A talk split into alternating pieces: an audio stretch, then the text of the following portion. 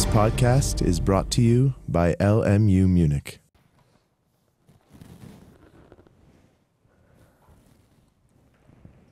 Herzlich willkommen zur letzten Einheit unserer Vorlesung Delikts- und Schadensrecht im Wintersemester 2016-17. Heute mit all dem, was wir in den letzten Terminen noch nicht haben aufsammeln können. Drüber geschrieben habe ich Verjährung, Beweislast, Prozessuales und das wird es auch im Wesentlichen treffen. Zu Beginn der Einheit wieder ein kurzer Überblick über das, was wir beim letzten Mal gemacht haben. Das können wir aber kurz halten. Im Wesentlichen haben wir uns befasst mit Produzenten- und Produkthaftung, also einmal dem Regime, das es schon seit Jahrzehnten gibt, aus 823 BGB insbesondere, das von der Rechtsprechung entwickelt wurde, Produzentenhaftung, und zum anderen das, ähm, was dann seit vergleichsweise kurzer Zeit geregelt ist im Produkthaftungsgesetz, insbesondere der Anspruch aus 1 Produkthaftungsgesetz äh, und wir haben uns angeschaut, dass vieles von dem, was ursprünglich in der Produzentenhaftung drin war, jetzt von der Produkthaftung erfasst wird, aber eben auch nicht alles. Und es ist vielleicht dann sinnvoll zu wissen, woher diese Haftungsregimes kommen und auf welche typischen Fälle sie heute angewendet werden. Die Produzentenhaftung als das ältere Institut aus der Rechtsprechung, wie gesagt, aufgehängt an 823 mit der Besonderheit, dass wir da, wie immer bei 823, nur Haftung für Vorsatz und Fahrlässigkeit haben, also keine Gefährdungshaftung, vergleichsweise äh, scharfe ähm, oder hohe Haftungsvoraussetzungen. Wir haben uns angeschaut, welche Fehlerkategorien die Rechtsprechung dazu entwickelt hat. Das nochmal kurz in Erinnerung rufen. Konstruktionsfehler, Fabrikationsfehler, Instruktionsfehler und Fehler bei der Produktbeobachtung. Wir haben uns Beispiele für all diese Fehler angeschaut. Wenn man sich aber diese Begriffe einfach mal merkt, dann ähm, ist es eigentlich relativ einfach, in einem Fall dann unter diese Begriffe auch zu subsumieren, je nachdem, an welchen, in welchem Moment in der Herstellungskette eines Produktes etwas schiefgelaufen ist. Wir haben nachher gesehen, dass diese Fehlerkategorien, die zur Produzentenhaftung entwickelt wurden, übertragbar sind und übertragen werden, auch auf das Produkthaftungsgesetz. Wir haben äh, gesehen, dass es eine Ausnahme gibt, nämlich die Produktbeobachtungspflichten. Und das liegt daran, dass das Produkthaftungsgesetz immer am Inverkehrbringen eines gefährlichen Gegenstandes anknüpft. Also an, in dem Moment, wo ich etwas fertig produziert habe und dann auf den Markt werfe.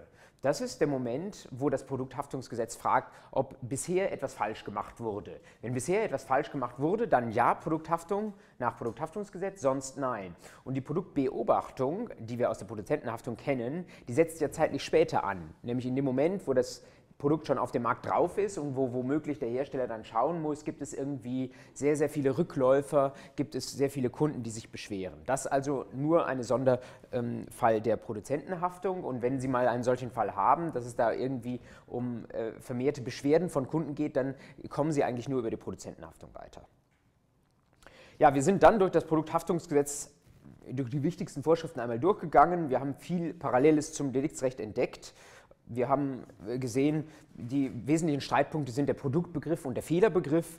Ähm, beim Produktbegriff haben wir gesagt, das ist relativ weit gefasst. Also ähm, sogar Elektrizität, die steht extra in der Vorschrift drin. Und besonders streitig ist es dann, wenn Sie den Beispiel, äh, das Beispiel habe ich Ihnen gebracht, wenn Sie zum Beispiel ein Buch haben, wo irgendein Druckfehler drin ist. Das ist ein Fehler, der war auch beim Inverkehrbringen des Produktes drin und der wird auch wahrscheinlich für Schäden sorgen. Ich hatte Ihnen das Beispiel, das relativ bekannt ist, vom BGH gebracht, als wenn es schon 50 Jahre alt ist, ähm, wo es darum ging, dass jemand falsch eine, eine, eine falsche Medizin bekommen hat, deswegen, weil in dem medizinischen Fachbuch ein Druckfehler drin war. Da war quasi die Kochsalzlösung äh, auf einmal in, in ähm, äh, viel zu hoher Dosierung ihm gegeben worden. Und die Frage, ist dann der Buchhersteller dafür verantwortlich? Und das ist schwer, das aus der, äh, durch eine reine Subsumption irgendwie auszugrenzen, aber man muss wissen, dass die Rechtsprechung da eine entsprechende Grenze zieht und sagt, nur weil ein Buch falsch ist oder wie es heute sein könnte, nur weil eine Software vielleicht einen kleinen Fehler hat,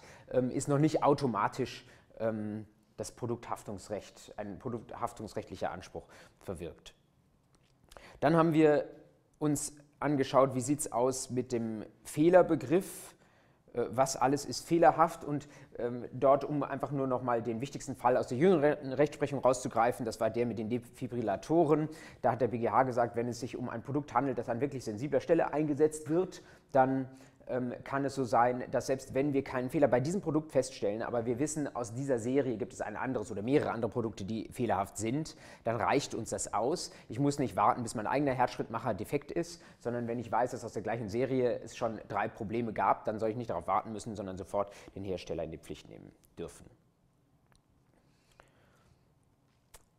Das war im Wesentlichen der Überblick über Produkthaftung und Produzentenhaftung. Wir haben dann gesehen, dass letztlich nach Vorbild oder nach Muster des Produkthaftungsgesetzes auch andere Haftungsgesetze gibt. Beispiel Umwelthaftung im Umwelthaftungsgesetz und Arzneimittelhaftung im Arzneimittelgesetz. Da gibt es äh, ähnliche Vorschriften für eine Gefährdungshaftung. Wenn Sie sich bei der Produkthaftung auskennen, dann werden Sie, wenn das mal drankommen sollte, sich ähm, auch in diesen anderen Haftungsregimes eigentlich ganz gut zurechtfinden.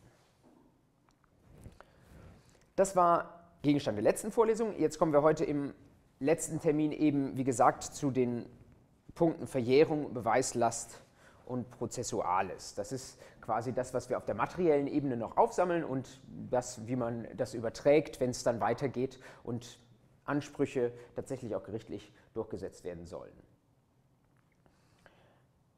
Zunächst zur Verjährung. Da brauchen wir uns nicht groß mit Fällen zu befassen, sondern es genügt eigentlich ein relativ kurzer Blick ins Gesetz. Hm, das sind alles keine deliktstypischen Vorschriften, ähm, aber äh, vielleicht sollte man einfach äh, wissen, dass man nicht lange rumrätseln muss, sondern dass normalerweise bei deliktsrechtlichen Ansprüchen wir die normale Verjährungsfrist haben. Das sind drei Jahre, 195 BGB, das wissen Sie alle. Ähm, gleichzeitig ist es so, dass ähm, es mal eine verlängerte Verjährungsfrist geben kann. Das sehen Sie in dem 197 Absatz 1 Nummer 1, insbesondere dann, wenn wir kein fahrlässiges, sondern ein vorsätzliches Delikt haben. Wenn man sagt, da ist der Schädiger äh, mit dem geringeren Vertrauen ausgestattet, denn wenn er weiß, wenn er absichtlich jemanden anders oder, oder vorsätzlich jemanden anders ähm, schädigt, dann muss er damit rechnen, dass es entsprechend länger dauert, bis ähm, zu seinen Gunsten Rechtssicherheit eintritt, was ja das Ziel der Verjährung ist. Kommt in der Praxis äh, selten vor und wo wir schon beim Prozessualen sind, noch seltener, dass man den Vorsatz tatsächlich auch nachweisen kann. Deswegen bleibt man eigentlich sehr, sehr häufig eben beim Fahrlässigkeitsdelikt stehen und dann greift eben der 197 nicht, sondern die regelmäßige Verjährungsfrist. Wie sieht es dann aus mit dem Fristbeginn? 199 ähm, Absatz 1, regelmäßige Verjährungsfrist beginnt, soweit nichts anderes bestimmt ist, mit dem Schluss des Jahres in dem. Das erste Wichtige an der Stelle ist der Schluss des Jahres. Ich habe mir die Formulierung angewöhnt mit Ablauf des Jahres, weil das irgendwie, äh, ich finde, noch etwas illustrativer ist. In dem Moment, wo das Jahr verrinnt, beginnt diese Frist. Aber Sie können natürlich auch den Gesetzeswortlauf mit Schluss des Jahres ähm, verwenden. Ihnen muss nur klar sein, dass es dann nicht irgendwie am Anfang vom Silvestertag, sondern wirklich erst mit dem Verrinnen der letzten Minute, wenn der Neujahrstag kommt, dann ähm, beginnt diese Frist. Ist beim Fristbeginn noch nicht so wichtig, aber beim Fristende umso mehr. Ähm, welches Jahr ist für, das Fristbeginn, für den Fristbeginn erforderlich? Ähm, zum einen können Sie unmittelbar dem 199 Absatz 1 entnehmen, das Jahr, in dem der Anspruch entstanden ist. Und was zusätzlich sein muss, dass der Gläubiger, ich habe mal geschrieben, von den Anspruchsessentialia Kenntnis erlangt oder hätte erlangen müssen. Was ich mit diesen Essentialia meine, sehen Sie genau in dem 199 1 Nummer 2. Es geht um die den Anspruch begründenden Umstände. Also ähm, einmal der Sachverhalt, äh, auf, auf den man einen solchen Anspruch stützen kann, die Person des äh, Schuldners. Auf der anderen Seite, ich muss wissen, gegen wen ich diesen Anspruch ähm, richten kann. Ähm, und ich muss vielleicht noch nicht die konkrete Höhe wissen. Wir werden uns über unklare Höhe bei Schadensersatzansprüchen nachher nochmal ähm, Gedanken machen. Aber ich muss wissen, quasi, was ist der Sachverhalt, der dem Anspruch zugrunde liegt. Ähm, und wenn der im Grundsatz klar ist, dann ähm, kann die Frist zu laufen beginnen, weil das Gesetz sagt, dass das der Moment ist, bei dem ich dann auch als ähm, Deliktsgläubiger guten Gewissens mein Gegenüber in Anspruch nehmen kann. Das ist der Fristbeginn, Fristende, Verjährungseintritt, das der Normalfall mit Ablauf der Verjährungsfrist. Das heißt, Sie berechnen dann drei Jahre. ab dem Ablauf des ersten Jahres, in dem diese Ereignisse gefallen sind. Also nehmen wir an, dieses Jahr wäre gewesen äh, das Jahr 2012, da sind, ähm, ist 199.1 quasi verwirklicht worden. Dann beginnt der Fristlauf mit, End, mit Ablauf des Jahres ähm, 2012. Dann läuft es drei Jahre, 13, 14, 15. Dann hätten Sie, auch da muss man jetzt mit der Formulierung sehr vorsichtig sein, äh, wann die Frist wann die Verjährung eingetreten ist. Und auch da äh, finde ich die Formulierung mit, mit Ablauf des Jahres sehr hilfreich. Die Jahre 13, 14, 15 ist Frist gelaufen, also verjährt der Anspruch mit Ablauf des Jahres 2015. Wenn Sie das so sagen, ähm, ist sonnenklar, dass der Silvestertag ähm, noch, dass es noch reicht, wenn der Anspruch am Silvestertag quasi geltend gemacht wird. Ähm, das äh, übrigens gilt nicht nur für die regelmäßige Verjährungsfrist, wo das vielleicht noch vergleichsweise klar ist, dass das quasi irgendwie auf das Jahresende ankommt, sondern ähm, das gilt in ähnlicher Weise, wenn Sie ähm, äh, Fristen haben, äh, die zum Beispiel nach Monaten bestimmt sind und so weiter, dann kann man mit dieser Ablaufformulierung relativ gut arbeiten. natürlich kann es passieren, dass das Fristende verschoben wird nach 193, das ist eine allgemeine ähm, Vorschrift äh, zu Sonn- und Feiertag oder, oder Samstag, die kennen Sie diese Vorschrift, wenn das Fristende, manche sagen auch der Fristanfang, aber nach herrschender Meinung nicht, sondern nur das Fristende auf einen solchen Tag fällt, dann ähm, verschiebt sich die Frist nach hinten. Das erste Wichtige an der Stelle ist, dass man sich gerade natürlich bei diesen regelmäßigen Verjährungsfristen darüber Gedanken machen kann, ob ähm, Silvester ein Feiertag ist. Da muss man wissen, ist kein Feiertag. Können Sie äh, in den entsprechenden, ich weiß nicht, ob es Feiertagsgesetze gibt oder sowas, nachschauen. Äh, nicht bundeslandabhängig, sondern überall ist es kein Feiertag, auch wenn die Geschäfte mittags schließen. Ähm, aber was natürlich sein kann, dass Silvester ein Samstag oder Sonntag ist. Und wenn das der Fall ist, dann verschiebt sich tatsächlich ähm, das äh, Fristende, wo ich quasi der letzte Tag, wo ich noch was tun kann, auf nicht den nächsten Tag, denn Neujahr ist in allen Bundesländern ein gesetzlicher Feiertag, sondern dann auf den ähm, 2.1. Das ist jetzt äh, dann ein kleiner Exkurs, den ich Ihnen da eingebaut habe, der vielleicht nicht so ganz juristisch ist, aber höchst verwertbar, ähm, der den 193 betrifft. Wie stellen Sie fest, ob Sie einen Samstag oder einen Sonntag haben? Ähm, ich glaube, in den meisten äh, Prüfungsgesetzen steht drin, dass Sie einen Kalender dabei haben werden. Ähm, in der mündlichen Prüfung vielleicht sogar auch, ich weiß es nicht. Es gibt eine ganz, ganz tolle Methode, mit der man das berechnen kann. Ich weiß nicht, ob ich in meiner Begeisterung die schon mal in einer der ersten Vorlesungen erwähnt habe vielleicht nicht, dann ähm, verwenden wir mal eben zwei Minuten darauf. Ähm, die Methode heißt die Doomsday-Methode. Doomsday ist eigentlich der Tag des jüngsten Gerichts. Ähm, äh, bei dieser Methode ist es, der, ist es ein besonderer Tag im Jahr, an dem sich viele andere Daten festmachen. Und wenn man diesen Doomsday kennt, dann kann man relativ schnell ohne einen Kalender berechnen, welches, auf welchen Wochentag ein bestimmtes Datum fällt. Diese Methode geht so. Ähm, zunächst einmal müssen Sie wissen, was der Doomsday in einem bestimmten Jahr ist. Beispiel 2017 ist der Doomsday der Dienstag. Das müssen wir jetzt einfach mal so als Voraussetzung einstellen. So. Wenn wir diesen Tag haben, dann wissen wir, in einem Jahr fallen immer bestimmte Tage auf den Doomsday. Und die kann man sich wie folgt merken. Der 4.4., der 6.6., der 8.8., der 10.10. und der 12.12. Relativ einfach, also außer dem Februar die ähm, geraden Monate mit dann dem entsprechenden Tag dazu. Dann der 9.5. und der 5.9. merkt man sich so, ähm, dass irgendwie man, die Amerikaner sagen, man arbeitet vom 9 to 5. Also das ist die, die Gedankenstütze dazu, 9.5. und 5.9. Und dann die andere Gedankenstütze ist 7-Eleven, der Supermarkt, den Sie kennen, äh, der 7.11. und der 11.7.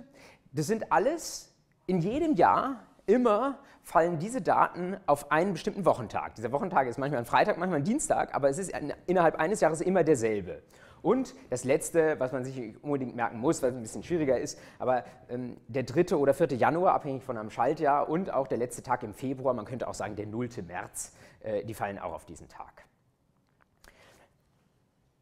Wenn ich das weiß, dann kann ich für ein Jahr relativ schnell sagen, Sie greifen irgendein Datum ähm, und ich kann äh, zumindest schon mal für ein Datum aus dem entsprechenden Monat sagen, auf ähm, welchen Tag ähm, quasi dieses Merkdatum fällt und dann rechne ich mir äh, die Differenz schnell aus. Also jetzt wirklich völlig frei gegriffen, wenn ich sage, ich möchte wissen, ähm, der 20. August in diesem Jahr, was ist das für ein Tag, dann nehme ich mir her den 8. August, 8.8. habe ich mir gemerkt, ich weiß, in diesem Jahr ist der Doomsday ein Dienstag, also weiß ich, der 8. August ist ein Dienstag, dann ist auch plus 7 der 15. Ähm, und plus weitere 7 der 22. ein Dienstag, dann weiß ich, der 20. August ist ein Sonntag, würde meine Frist da enden, ähm, würde ich quasi nach 193 einen Tag weiter auf den 21. gehen. Wie weiß ich nun, welcher Wochentag der Doomsday ist in meinem Jahr? Nun, wenn man mit dieser Methode es mag zu arbeiten, dann merkt man sich das ohnehin. Aber ähm, das ist dann zwischen den Jahren so verschaltet, dass der Doomsday jedes Jahr einen Tag weitergeht, einen Werktag weiter. Das liegt daran, dass ähm, das Jahr 365 Tage hat, das normale Jahr, und 365 ist nicht durch sieben teilbar, sondern 364 ist durch sieben teilbar. Das heißt, Sie haben immer eine durch sieben teilbare Zahl plus einen Tag. Das bedeutet, äh, normalerweise geht eben der Doomsday, wenn er in diesem Jahr ähm, ein Dienstag ist, ist er im Jahr 2018 ein Mittwoch, im Jahr 2019 ein Donnerstag und dann Schaltjahr hat einen Tag mehr, das bedeutet, im Jahr 2020 springt er um zwei weiter, das heißt, dann wäre ein Samstag, wenn ich jetzt richtig gerechnet habe. Es gibt auch eine Methode, wie man das jetzt für das Jahr 1953 zurückrechnen kann. Die ist etwas komplizierter, die habe ich mir auch nicht gemerkt, aber das ähm, könnten Sie sonst nochmal recherchieren. Das braucht man in der Regel nicht, weil es reicht, ein paar Jahre bei juristischen Sachverhalten rauf und runter zu gehen. Also, wenn Sie in der mündlichen Prüfung jemanden beeindrucken wollen, dann ist das vielleicht eine Methode. Wenn Sie Glück haben, kommt eine Fristberechnung dran. Gut. Ähm, das als Exkurs zum 193 und damit äh, sollte es Ihnen eigentlich möglich sein, ähm, Fristen effektiv und schnell zu berechnen.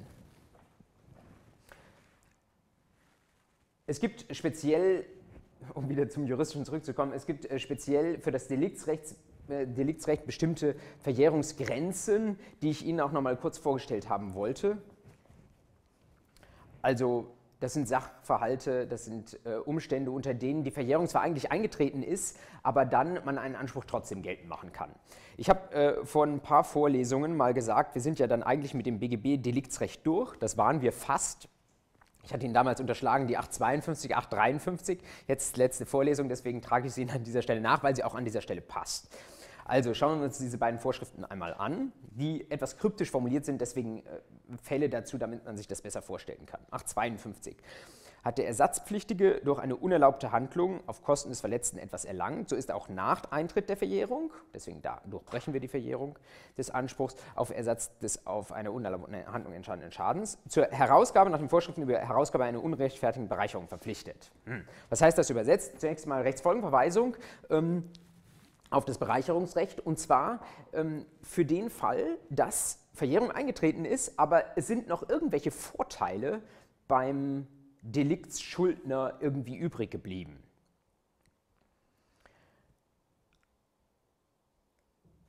Man muss sich dafür zunächst einmal klar machen, dass es ja eigentlich nicht um Vorteilsabschöpfung geht dein Deliktsrecht. Wir haben eigentlich die ganze Zeit die Brille auf, dass wir auf den Schaden des Verletzten schauen. Und es ist ja sehr häufig auch so, dass dem im Deliktsrecht gar kein korrespondierender Vorteil auf Seiten des, äh, des Täters quasi gegenübersteht. Wenn da ein ähm, Arzt irgendwas falsch macht bei der Operation, dann habe ich quasi einen ähm, eine Körperverletzung und äh, um die, keine Ahnung, auszugleichen mit dem Schmerzensgeld oder so, sind 50.000 Euro, die unser Patient bekommt. Aber wir haben üblicherweise keinen korrespondierenden Vermögensvorteil oder jedenfalls sehr, sehr häufig keinen korrespondierenden Vermögensvorteil im Vermögen des Täters. Ähm, es gibt aber Fälle, in denen das so ist, in denen es diesen Vermögensvorteil gibt. Und wenn das so ist, dann soll der, sagt 852, auch noch nach Eintritt der Verjährung, also im Zweifel nach Ablauf dieser drei Jahre, abschöpfbar sein. Beispiel. Nehmen wir an, Sie haben äh, jemanden, und so ein Beispiel hatten wir, und ich will das gar nicht mehr konkret jetzt herbeizitieren, weil wir damals gehört haben, dass es im Einzelnen streitig sein mag, auch wenn die Gerichte es entschieden haben. Wir hätten ähm, jemanden, der treibt ein anderes Unternehmen in die Insolvenz. Den ähm, großen Fall dazu hatte ich Ihnen damals genannt.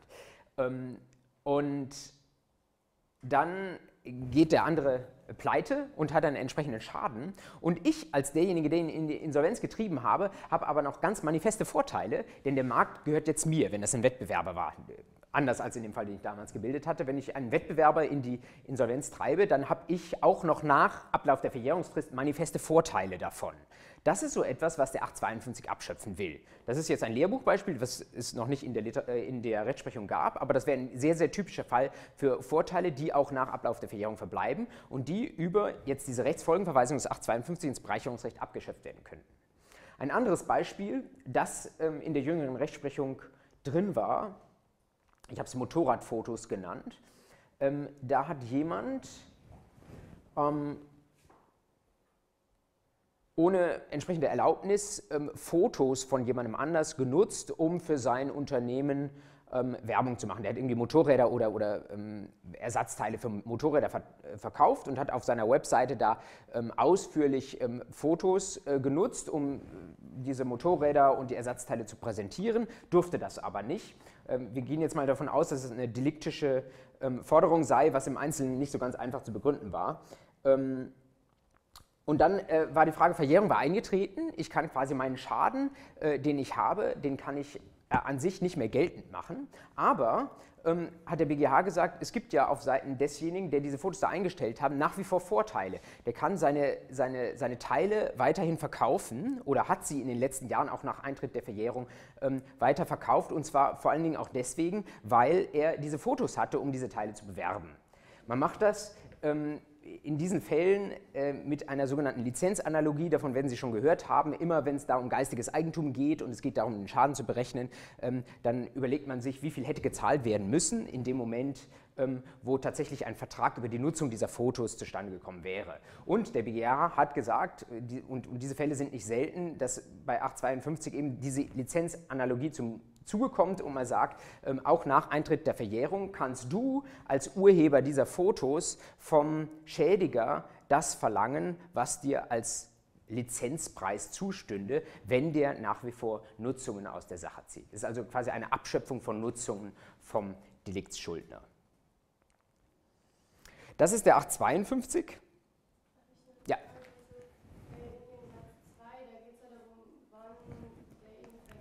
Ja.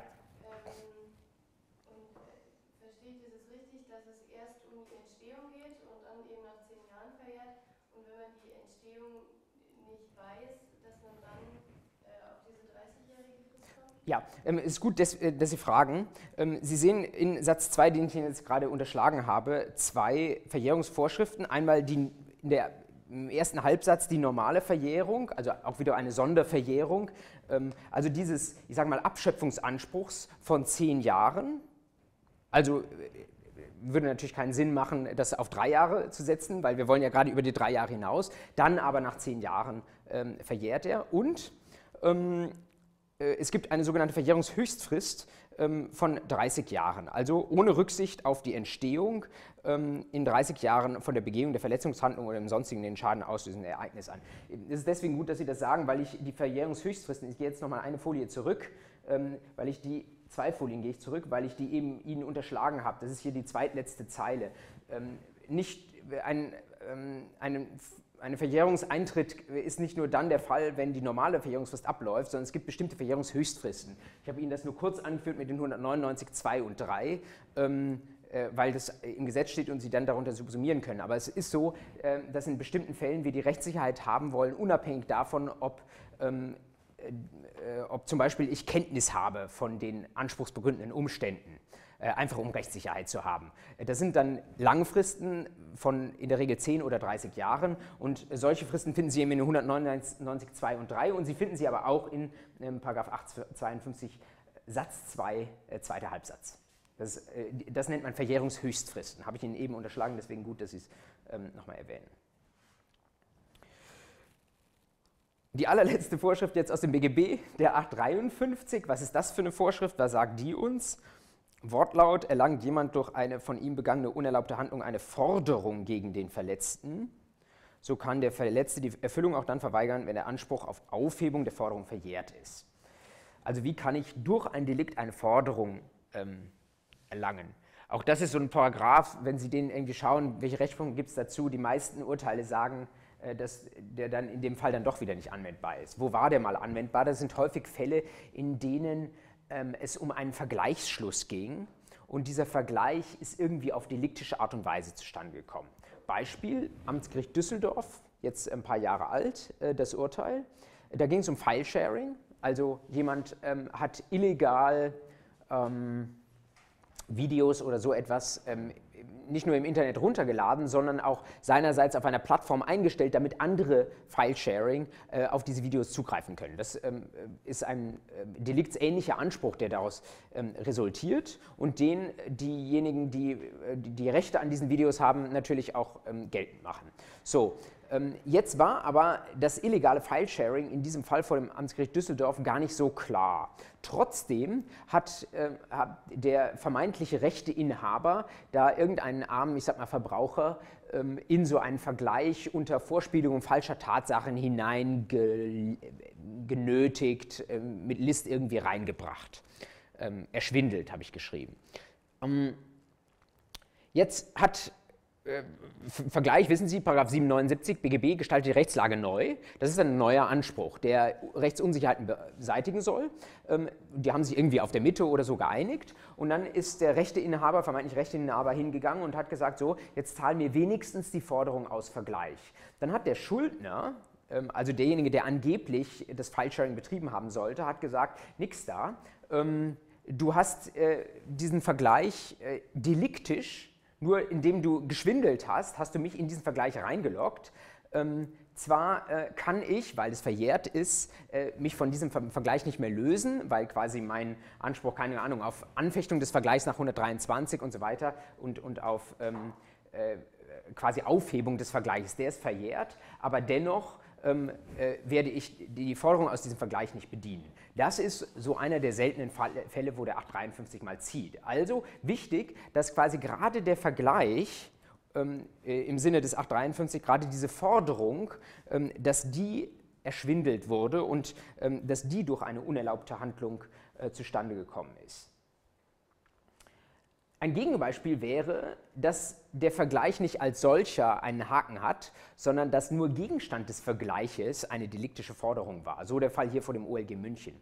Ähm, wenn Unklarheit einfach nur darüber besteht, ob eine deliktische Forderung besteht oder nicht, und dann vergleichen sich die Parteien, aber beim Vergleichsschluss wissen sie alle, was sie tun und keiner haut den anderen übers Ohr, dann ähm, greift der 853 nicht, denn dann ist der Vergleich als solcher und damit die Forderung als solche ja völlig berechtigt und ohne Probleme zustande gekommen.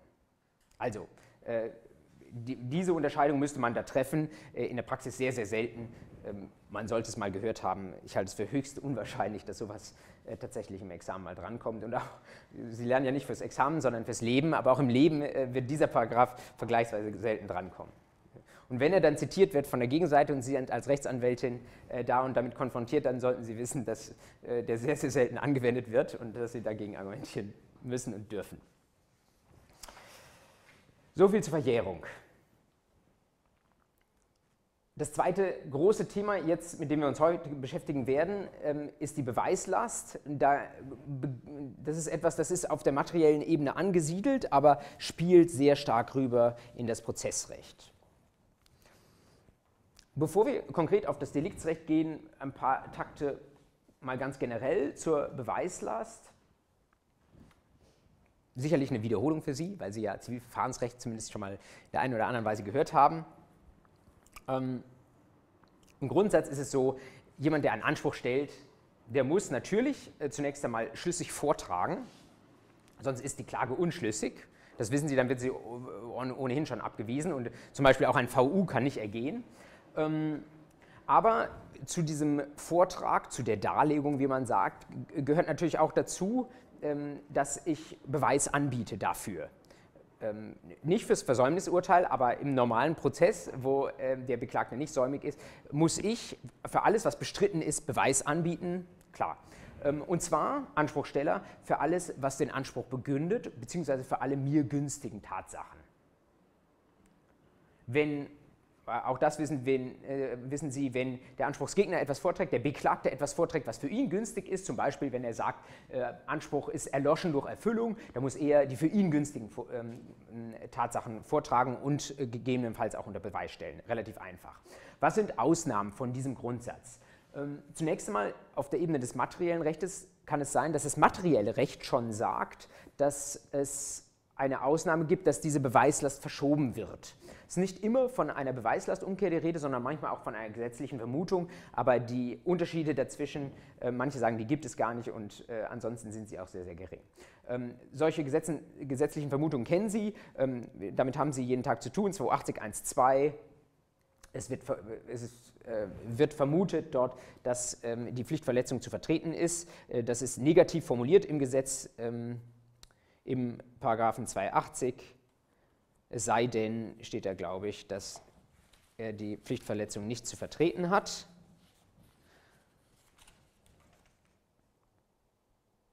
Das gilt nicht, wenn der Schuldner die Pflichtverletzung nicht zu vertreten hat, darf man auch auswendig ähm, wissen. Ähm, dann 476, klar steht auch drüber, Beweislastumkehr beim Verbrauchsgüterkauf. Ähm, nur wo wir die Vorschrift erwähnen, äh, Sie haben das sicherlich im Blick, was da äh, bei den Gerichten gelaufen ist, BGH erst und dann EuGH in letzter Zeit sollten Sie unbedingt wissen für die ähm, für Staatsexamen, auch für das Schriftliche, das könnte Gegenstand der Prüfung sein, dass es eben nach EuGH inzwischen nicht mehr nur eine zeitliche Vermutung ist, ähm, sondern tatsächlich auch sich auf den Fehler selbst bezieht. Und Sie sollten wissen, dass es einen Vorschlag gibt der Europäischen Kommission, äh, um beim Online-Warenhandel den 476 auszuweiten, nicht nur äh, von, auf sechs Monate, sondern auf äh, zwei Jahre. So ist der Vorschlag der Kommission, die will für den Online-Warenhandel eine Beweislastumkehr für ganze zwei Jahre machen. Ob das durchkommt, ist noch unklar. Ja, dann 630h, auch so eine Vermutungsregelung im Behandlungsvertrag. Damit werden wir uns gleich ausführlich beschäftigen. Und wiederum auch so eine Vermutungsregelung 22, 29 Absatz 4 ist Erbrecht, hängt jetzt nicht mit dem Schadensersatz im engeren Sinne ähm, zusammen. Da geht es um die Testierfähigkeit des Erblassers. Es ist halt, ähm, wie an so vielen Stellen im BGB, da wird vermutet, ähm, dass er testierfähig ist, sei denn etwas anderes ist bewiesen. Das ist quasi etwas, was dann aber auf den Zivilprozess einwirkt, weil es klar macht, wer den Beweis zu führen hat. Das ist im materiellen Recht. Jetzt gibt es im Prozessrecht weitere Einschränkungen von dem oben dargestellten Grundsatz. Und zwar vor allen Dingen durch die Grundsätze der sekundären Behauptungslast. Was ist das? Äh, zunächst einmal ist es Rechtsprechung. Das finden Sie nirgendwo in der ZPO. Mm, und das greift dann diese sekundäre Behauptungslast, wenn wir den Eindruck oder wenn das Gericht den Eindruck hat, dass so wie die Beweislast eigentlich im Grundsatz oder mit diesen materiell-rechtlichen Ergänzungen formuliert ist, dass das nicht so ganz die Verantwortlichkeitssphären der Parteien trifft. Dass zum Beispiel eine Partei, die nicht beweisbelastet ist, aber viel besser über diese Sachen Bescheid weiß. Und die Partei, die beweisbelastet ist, die hat überhaupt gar keine Handhabe, dieser Beweislast zu genügen. In solchen Fällen sagt die Rechtsprechung, ähm, es gibt eine sekundäre Behauptungslast, das heißt, derjenige, der eigentlich nicht beweisbelastet ist, der muss doch aber zumindest Tatsachen vortragen, die etwas plausibler machen, ähm, wie es dazu gekommen sein könnte. Klassisches Beispiel ähm, greift auch für das Arzthaftungsrecht. Der Kläger sagt, er ist nicht aufgeklärt worden. Und das braucht er, um seinen Anspruch durchzubringen. Eigentlich muss er zeigen, dass er nicht aufgeklärt worden ist. Nun, wie zeige ich als Patient, dass ich nicht aufgeklärt worden bin? Ähm, oder auch, es gibt ja nicht nur im, im Behandlungsvertrag, ähm, wo es nochmal spezielle Regelungen gibt, es gibt natürlich auch, äh, keine Ahnung, wenn Sie einen Darlehensvertrag schließen, äh, immer bei Verbrauchergeschäften müssen Sie äh, aufgeklärt werden. Das ist also ein, ein allgemeiner ähm, Rechtsgrundsatz an der Stelle. Und wenn Sie das behaupten müssen, nicht aufgeklärt worden zu sein, stellt sich die Frage, wie weisen Sie das nach? Sie haben ja nichts. Da ist ja quasi eine Lücke in Ihrem Vertrag, wo vielleicht eigentlich die entsprechenden Papiere drin wären. Und wie sollen Sie ähm, nachweisen, dass äh, die Aufklärungspapiere nicht ursprünglich da waren? Das ist sehr, sehr schwer für Sie möglich. Und in solchen Fällen sagt eben die Rechtsprechung sekundäre Behauptungslast, ich bleibe als Kläger beweisbelastet, aber mein Gegenüber, der Beklagte, muss sich irgendwie dazu erklären, ähm, wie es sein kann, dass da momentan ähm, sich in den Unterlagen des Klägers keine äh, Aufklärung mehr befindet oder er muss dazu vortragen, ähm, wie er üblicherweise aufklärt, nach welchen Grundsätzen das passiert, wie er das innerorganisatorisch sicherstellt. Zum Beispiel könnte er sagen, bei uns gibt es irgendwie ein Häkchen, das man im internen Programm ankreuzen muss, dass auch diese Unterlagen herausgegeben worden sind und so weiter. Ähm, gibt es verschiedene Möglichkeiten. Ähm, man muss aber eben nur wissen, immer dann, wenn eigentlich jemand sich also notwendig schwer tun muss, dabei seiner Beweislast zu genügen, muss man kurz über diese sekundäre Behauptungslast nachdenken. Und letzter Punkt dazu, ähm, das ist jetzt Rechtsvergleich, sollte man aber auch wissen, im äh, US-amerikanischen Zivilprozess, da gibt es dieses Problem so nicht, denn da gibt es eine Art Vorverfahren für den Zivilprozess, die sogenannte Discovery.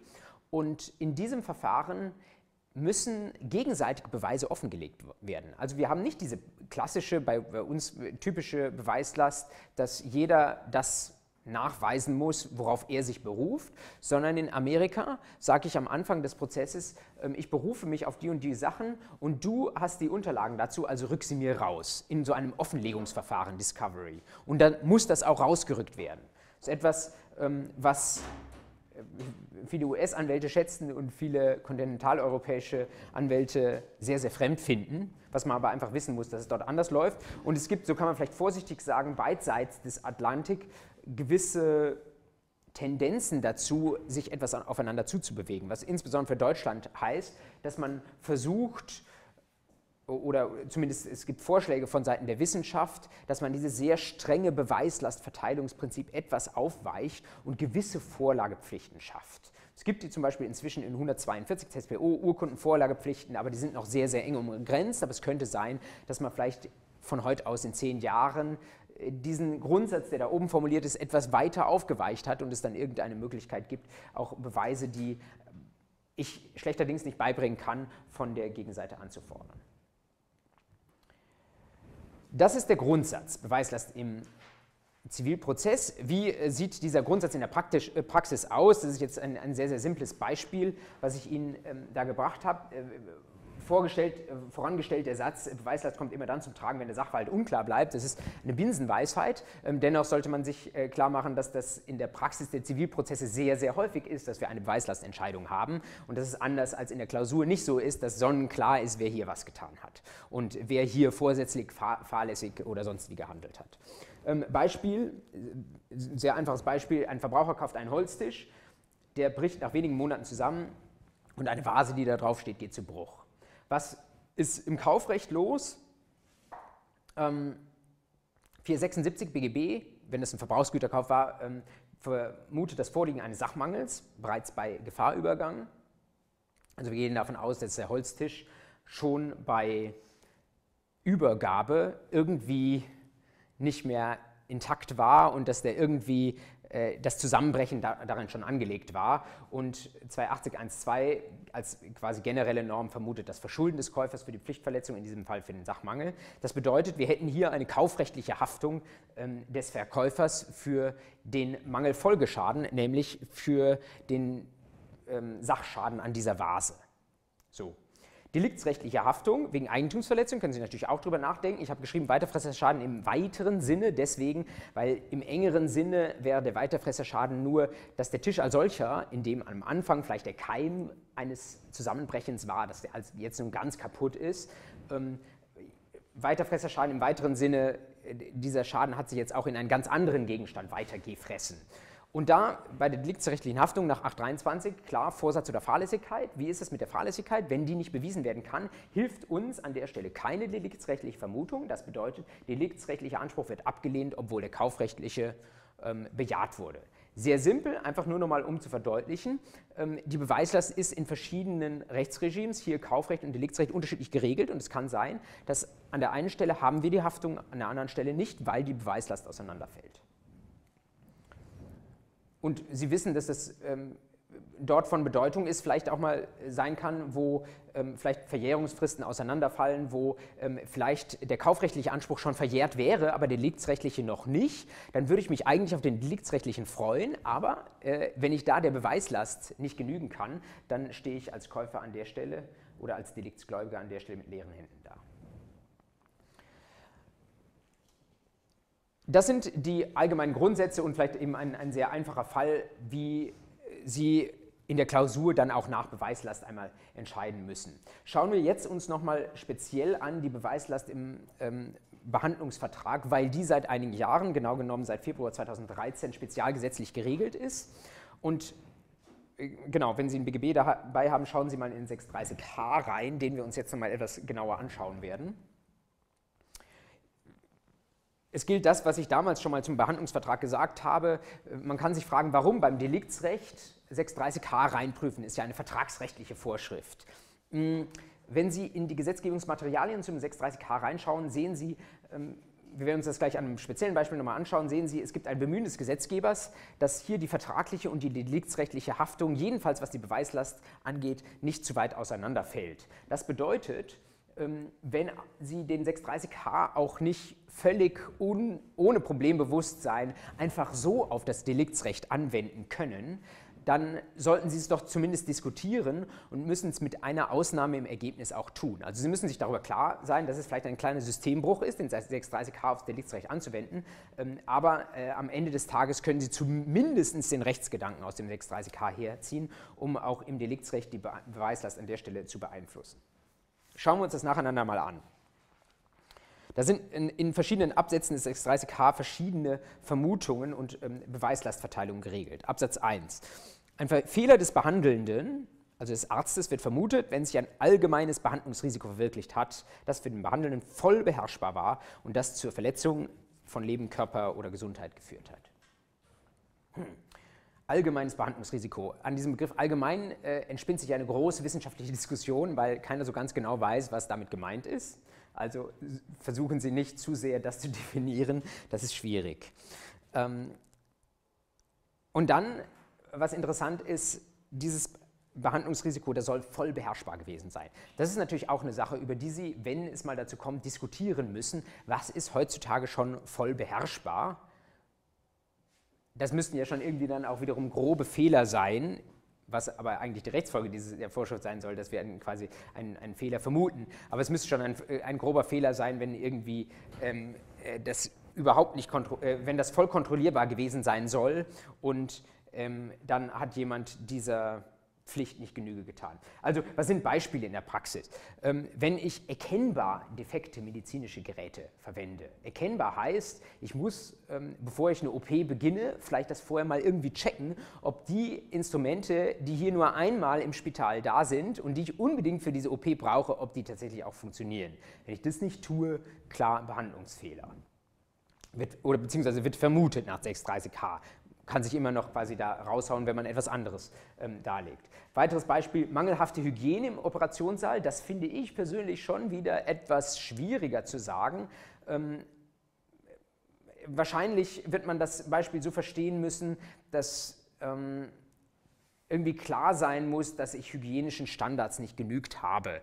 Aber nur weil irgendwo ein Bakterium auftaucht, ähm, ist die Frage, ob das, muss man sich genau anschauen, ob das tatsächlich auf mangelhafte Hygiene ähm, zurückzuführen ist oder ob es so einen bestimmten Grundsatz an Bakterien gibt, den man auch bei bester Hygiene im Krankenhaus vielleicht manchmal mh, hm, nicht ähm, vermeiden kann.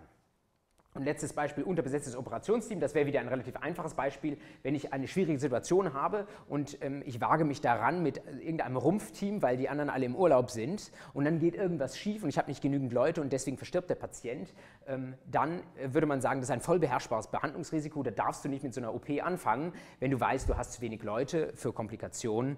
Ähm, und dann ähm, wird auch vermutet, dass du einen Behandlungsfehler gemacht hast. Ähm, ich äh, habe ähm, nachgeschaut, inwieweit es bisher, diese Vorschrift gilt jetzt seit vier Jahren, Fälle dazu gibt. Es gibt keinen einzigen in der Rechtsprechung bisher und ich habe den Verdacht, dass es äh, darauf zurückzuführen ist, dass in den Fällen, wo 630h Absatz 1 greifen will, der Behandlungsfehler ohnehin so klar ist, dass man diese Vermutung nicht braucht. Deswegen habe ich gesagt, also mit der Hygiene ist es so eine Sache, aber die anderen Sachen, das sind so klare Sachen, die man falsch macht, aber sei es drum, zur Klarstellung ist der 630h Absatz 1 da sicherlich gut zu gebrauchen. Dann Absatz 2. Der Behandelnde hat, also der Arzt, finde ich immer irgendwie einfacher, der Arzt hat zu beweisen, dass er eine Einwilligung eingeholt hat und ausreichend aufgeklärt hat.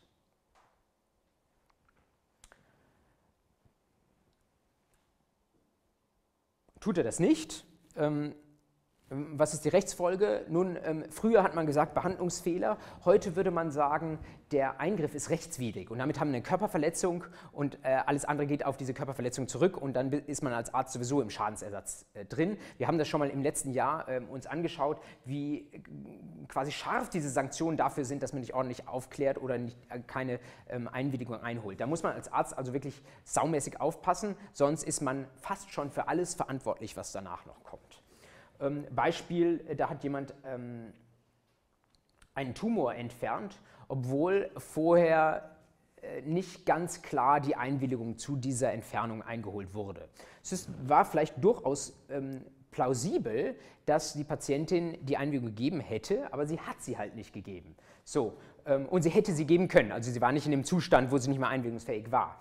Ähm, das bedeutet, ähm, die Körperverletzung war quasi rechtswidrig, Schadensersatz dem Grunde nach unproblematisch und hier durchaus ähm, hoher Streitwert. Tetraplegie heißt, ich kann quasi Beine und Arme nicht mehr bewegen, Blindheit, Verlust des Sprechvermögens. Also die Patientin war, ich will nicht sagen tot, aber äh, so, so schwer geschädigt, wie man nur geschädigt sein kann.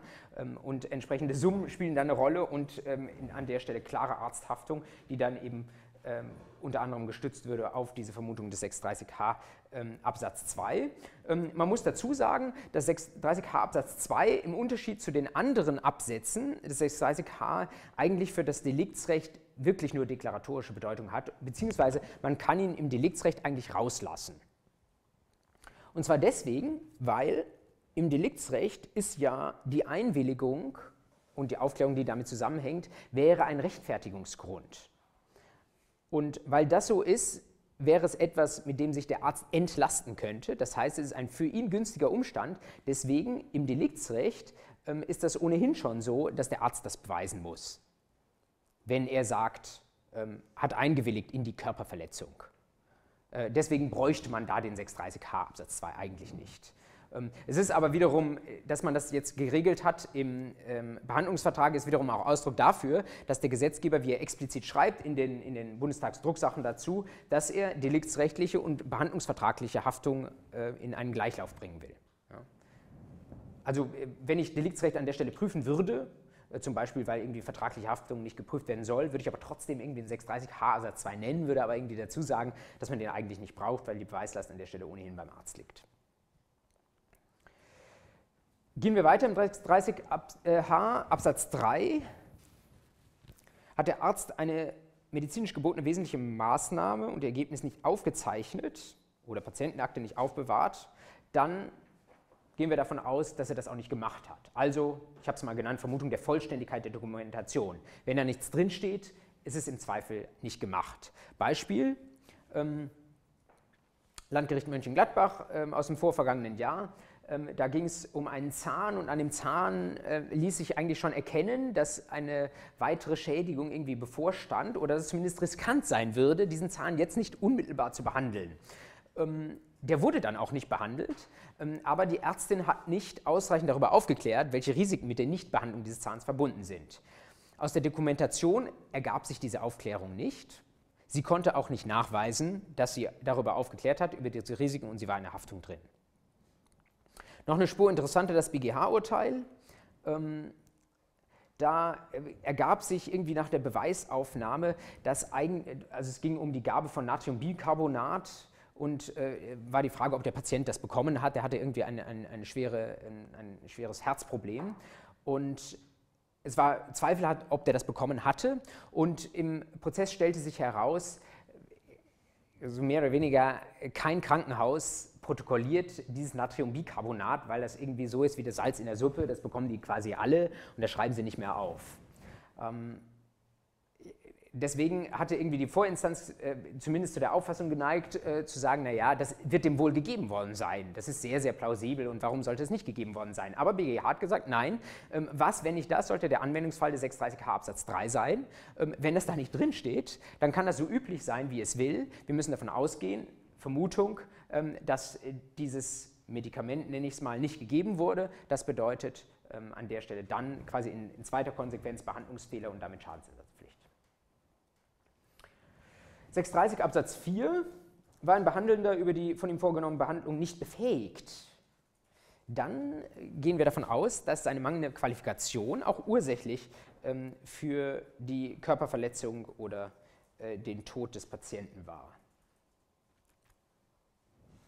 Befähigung steht im 630a Absatz 2 drin, fachliche Standards sind zu berücksichtigen. Äh, trotzdem fragen sich jetzt die Kommentare, dazu gab es noch keinen Fall, fragen sich die Kommentare, was kann das sein? Ähm, jemand, der nicht befähigt ist.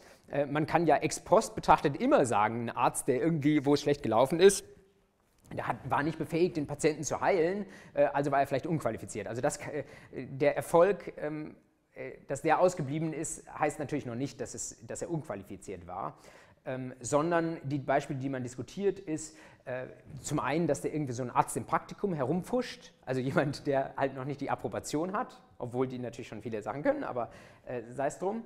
Ähm, dann, dass bei komplexen äh, Operationen jemand am Werke ist, der eigentlich nicht die ausreichende Erfahrung hat.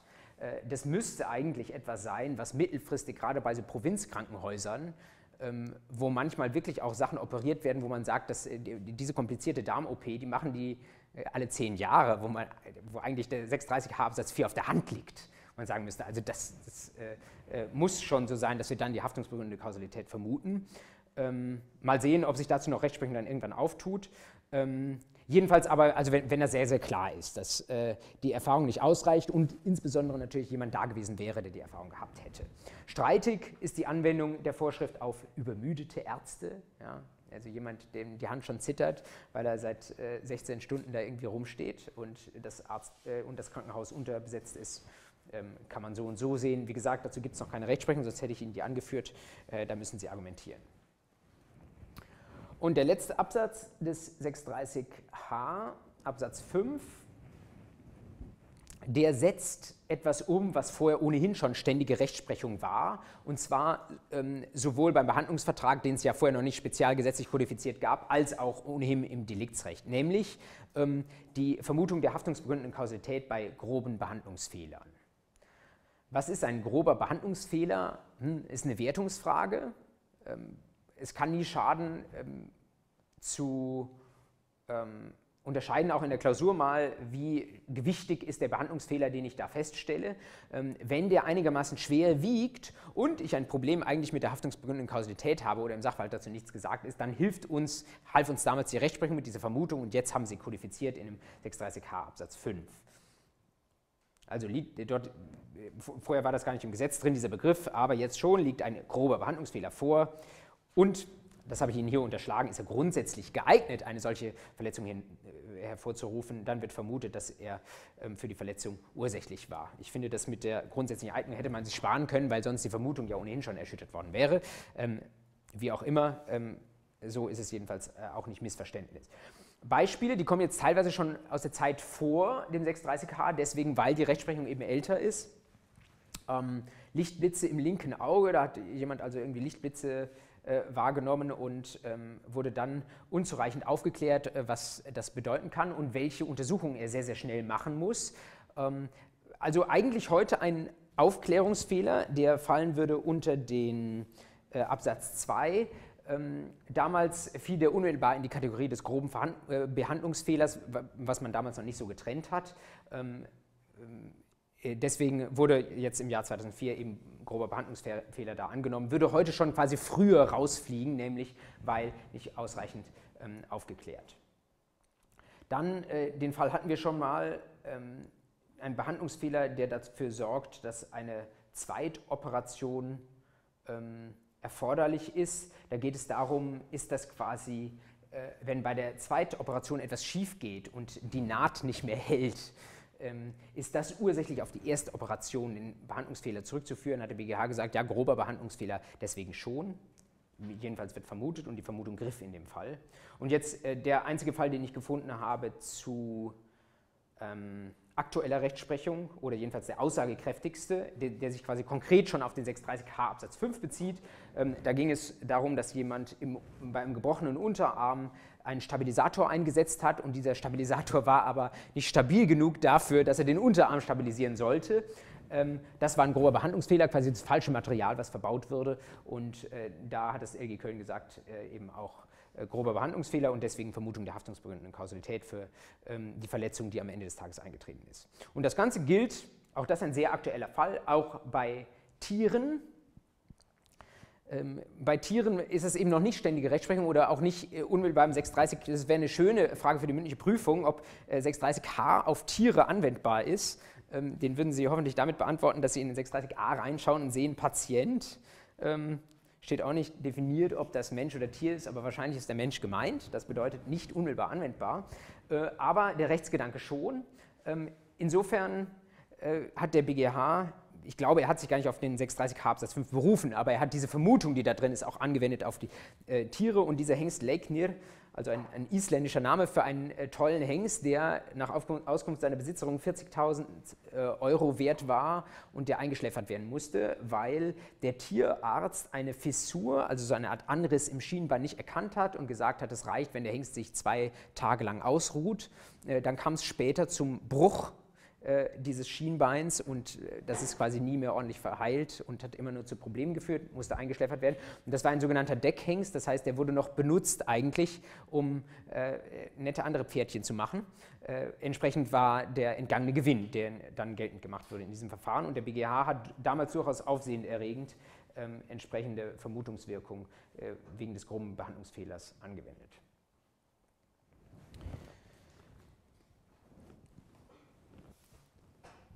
Das war jetzt 630h sehr, sehr ausführlich und vielleicht haben Sie es in einer anderen Medizinrechtsvorlesung schon mal gehört, äh, aber die Vorschrift ist neu und damit eigentlich eben auch sehr prüfungsträchtig. Wie gesagt, wenn Sie irgendwo da vorbeikommen und sind im Deliktsrecht, sagen Sie immer noch einen Satz dazu, warum Sie den 630h äh, auf das, oder seine Wertung auf das Deliktsrecht übertragen, weil das eigentlich nicht ganz selbstverständlich ist.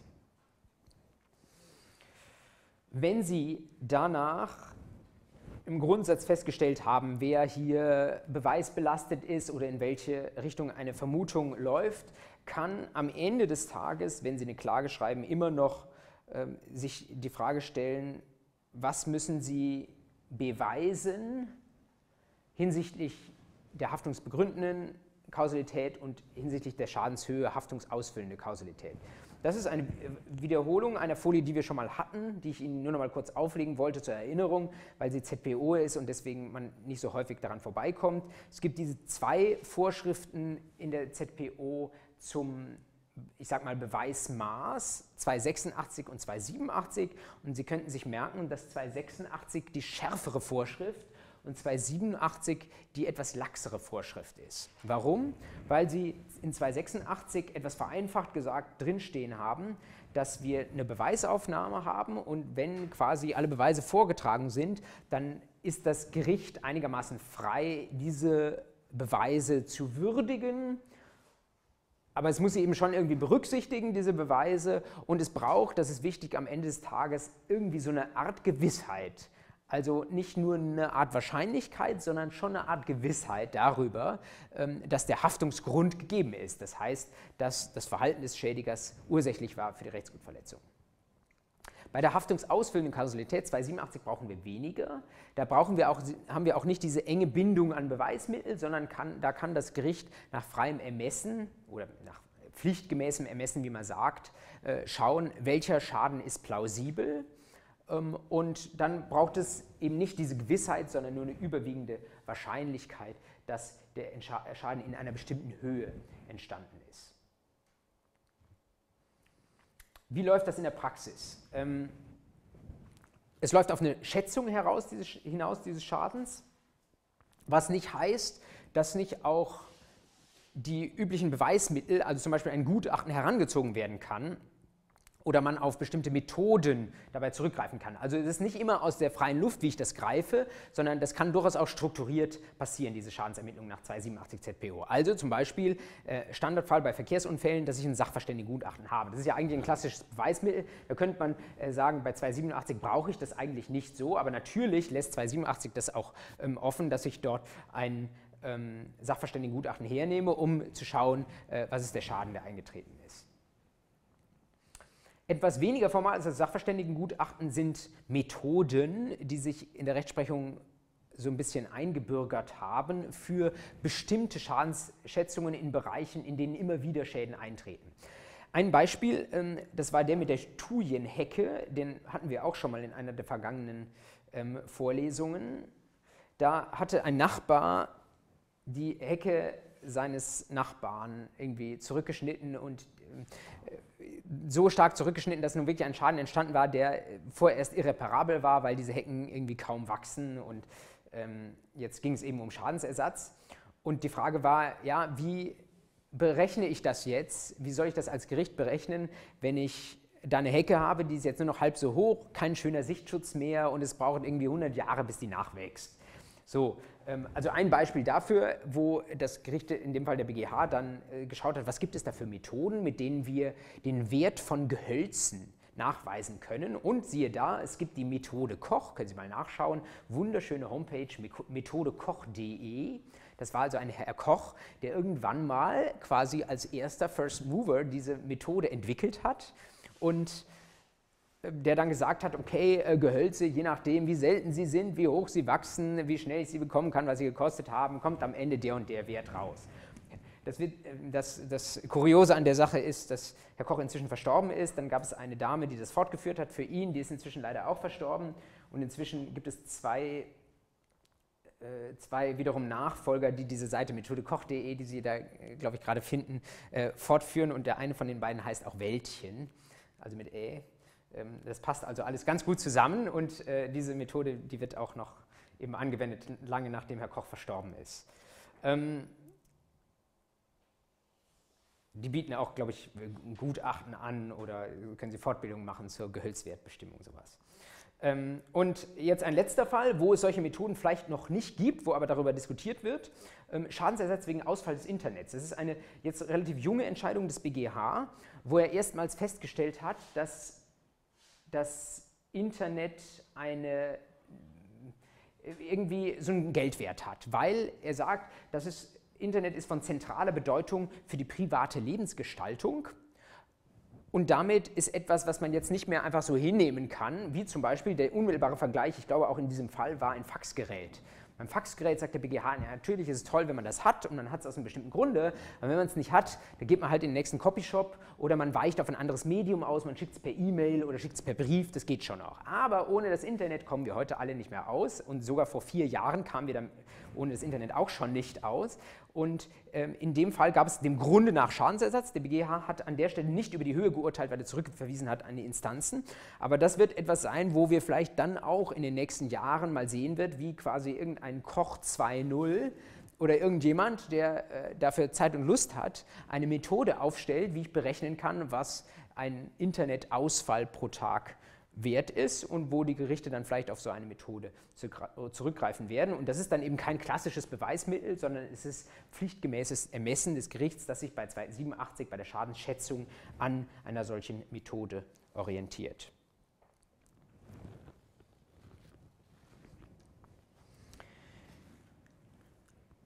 Wenn Sie später in der Anwaltschaft tätig sind und Sie formulieren eine Klage, die auf ein solches Ziel hinausläuft, dass das Gericht das schätzen muss. Dann stellen Sie sich natürlich die Frage, was schreibe ich in die Klage rein? Sie wissen vielleicht aus 253 ZBO, da steht drin, was in der Klage drinstehen muss.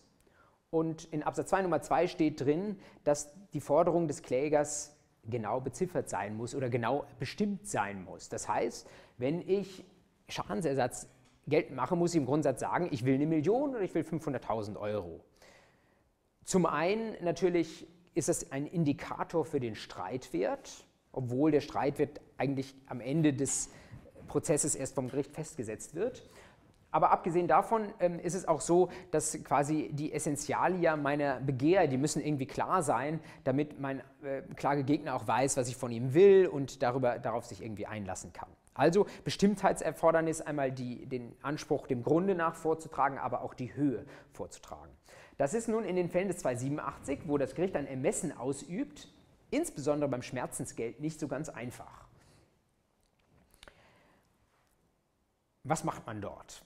Das Wichtigste, was man sich merken muss, ist, dass man dort den Kläger ein Stück weit aus der Verantwortung des 253 Absatz 2 Nummer 2 entlässt. Man sagt also, du kannst durchaus beantragen, ein in das, Gericht, in das Ermessen des Gerichts zu stellendes Schmerzensgeld. Wenn ich also wirklich gar nicht weiß, wohin das läuft, üblicherweise wird man mindestens einen Mindestbetrag noch dazu nennen. Also man sagt äh, zum Beispiel wegen, äh, keine Ahnung, äh, Ausfall äh, der drei Vorderzähne äh, oder, oder dreier Schneidezähne, ähm, die verursacht wurden vom Beklagten, beantrage ich ein angemessenes Schmerzensgeld, äh, das ich in das Ermessen des Gerichts stehe, in der Höhe von mindestens 2800 ähm, Euro, so etwas. Das heißt, ähm, dann habe ich äh, einen Mindestwert vorgegeben, der auch Indikator natürlich ist für den Streitwert, aber ich habe es dennoch dem Ermessen des Gerichts überlassen, das dann genau festzulegen und mit dem Schmerzensgeld darüber oder darunter zu bleiben.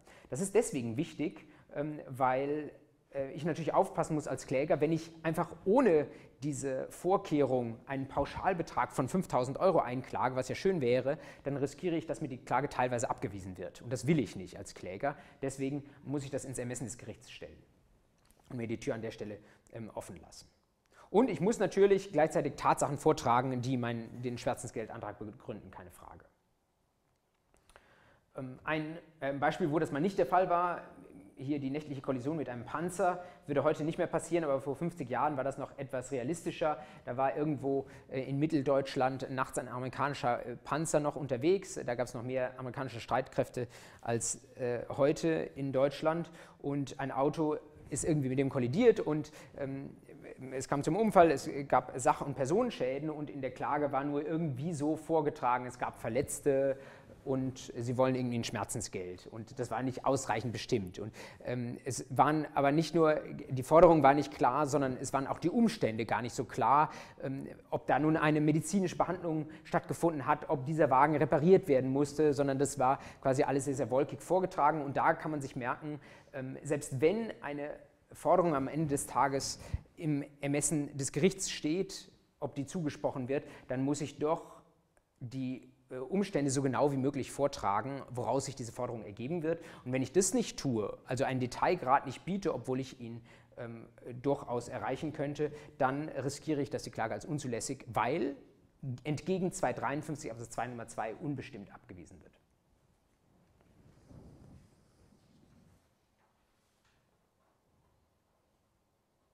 In der Praxis kann es sein, wenn Sie Glück haben, dass das Gericht nochmal darauf hinweist, also dass sie nicht unmittelbar die Klageabweisung bekommen, sondern das Gericht hinweist, dass der Klageantrag so, wie er jetzt gefasst ist, noch nicht ausreichend bestimmt erscheint und das Gericht gibt irgendwie einen Hinweis dazu, dass bitte zu diesem Punkt noch etwas konkreter vorgetragen werden sollte oder dieser Antrag etwas präziser gefasst werden sollte. Da haben Sie dann quasi als Rechtsanwältin Glück gehabt, dass Ihre Klage Ihnen noch nicht um die Ohren gehauen wird, macht der Richter natürlich auch aus Prozessökonomie, weil er nicht möchte, dass er jetzt hier die Klage irgendwie als unzulässig abweisen muss und dann haben wir ja keine äh, Rechtskraft, dann wird sie quasi neu erhoben, dann ist sie wieder auf seinem Tisch. Äh, das wäre auch nicht im Interesse der Justiz. Deswegen in der Praxis ist, wird das manchmal nicht so heiß ähm, gegessen, wie es gekocht wird. Dennoch, ähm, äh, bei einer guten Klage ist der Klageantrag sicherlich ausreichend bestimmt. Und gerade bei diesen Schmerzensgeldsachen, wo das Ermessen nach 287 ZBO eine Rolle spielt,